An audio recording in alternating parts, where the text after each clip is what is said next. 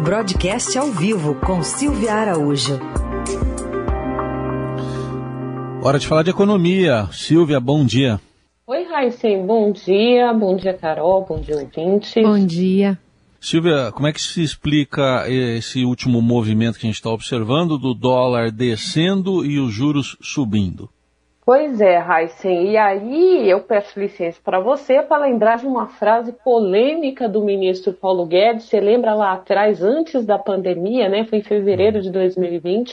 O ministro Paulo Guedes ele falou uma frase muito polêmica, dizendo que o dólar mais alto era bom para todo mundo, porque é, lá atrás, quando o dólar tinha caído, né, o real estava mais valorizado, a época, frases do ministro, abre aspas, até a empregada doméstica estava indo para Disney, fecha aspas. Você lembra disso, né, Raíssa? Foi uma polêmica danada.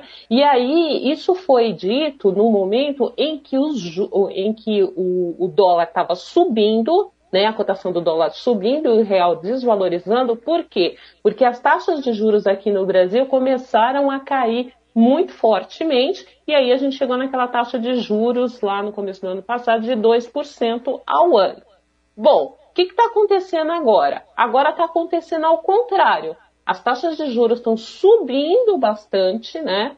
E aí o dólar tende a se valorizar. O ministro tinha falado na época que a gente tinha que se acostumar com câmbio desvalorizado, ou seja, dólar mais alto e real desvalorizado e taxa de juros baixa.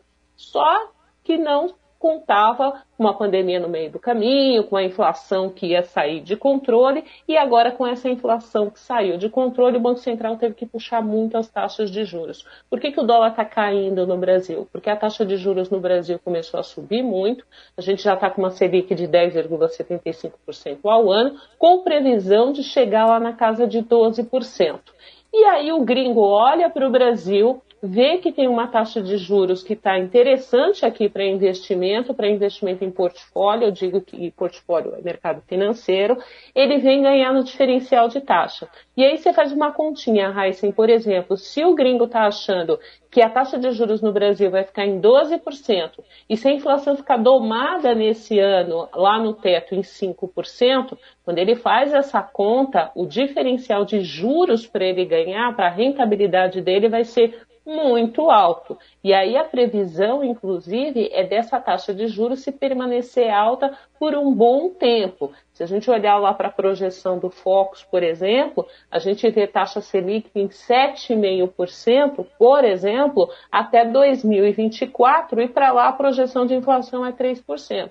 Olhando para esse horizonte você olha para o Brasil como um bom país para você investir no mercado financeiro, porque a sua rentabilidade vai ser bastante alta. Agora, tem um porém. Lá nos Estados Unidos, o Banco Central norte-americano pode começar a aumentar as taxas de juros por lá também.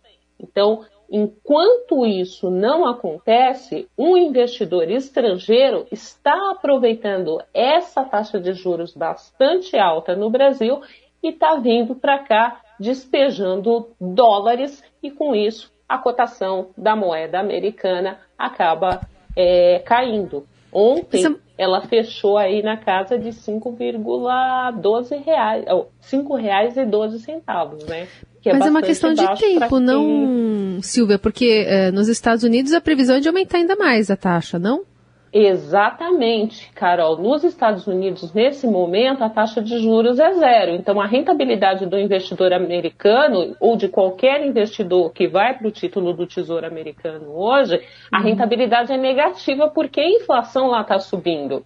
Né? E para domar a inflação de lá também, a gente lembra que a inflação americana ela está aí num patamar mais alto nas últimas décadas. E o Federal Reserve está de olho nisso e há uma expectativa que a partir de março os juros nos Estados Unidos tende a subir. É claro uhum. que ele não vai subir numa escalada tão forte quanto o juro brasileiro aqui é, porque o, o, o, mercado americano não comportaria isso, de você colocar uma taxa nos níveis da taxa brasileira, mas que vai subir é só uma questão de tempo. E aí, nesse dado momento, quando isso acontecer, o investidor vai olhar para onde ele terá mais rentabilidade é, para o seu dinheiro. O Brasil ainda pode surfar um pouquinho nessa onda, porque, como eu falei, a taxa aqui ainda está muito alta e a subida do juro norte-americano tende a ser muito leve e gradual. E não essa, entre aspas, paulada que aconteceu aí no juro brasileiro, que saiu em menos de um ano de 2% para 10,75% ao ano. E quando a gente olha para as nossas contas externas, pensando nesse, nessa alta de juros, especialmente em relação ao dólar? Então, quando a gente olha para as contas externas, e aí a gente volta na frase do ministro Paulo Guedes, é claro que um dólar um pouco mais alto, ele fica mais competitivo, principalmente para a balança comercial, que é um dos itens ali que compõe é, as transações correntes né, do setor externo brasileiro, que a gente tem ali a balança comercial, tem a parte de serviços, também tem remessas de juros, e quando a gente pensa em balanço de pagamentos, a gente também tem as contas que a gente paga, né? O que a gente paga é, é, com, com o nosso dinheiro que é desvalorizado, que tem que transformar em, em, em moeda forte, né, em dólar, para pagar as transações lá fora. Bom, o que, que, a gente pode esperar? No ano passado, com um dólar mais alto, né, com um dólar mais competitivo aí, por exemplo, para a balança comercial, a balança fechou com um recorde, né? Teve um saldo positivo, né? Exportações menos importação, de 61 bilhões de dólares. Mesmo assim, ainda frustrou as expectativas do Ministério da Economia, que estava esperando 70 bi. E aí, ao mesmo tempo que o dólar ele é favorável para a balança comercial, ele tem um efeito perverso na hora das importações.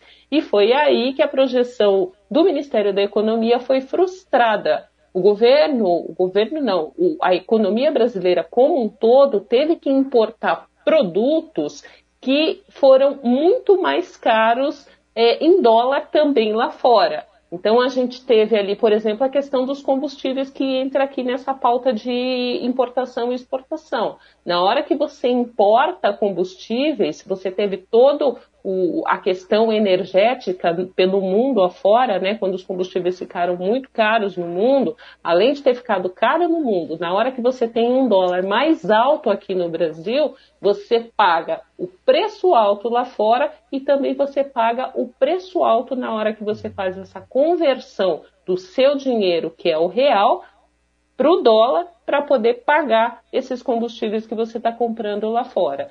Então, se você tem esse dólar um pouco mais baixo agora, nesse começo de ano, você arrefece um pouco essa conta, mas a do combustível, né, Raíssa e Carol, tá difícil de arrefecer esses preços é. aqui no Brasil, né?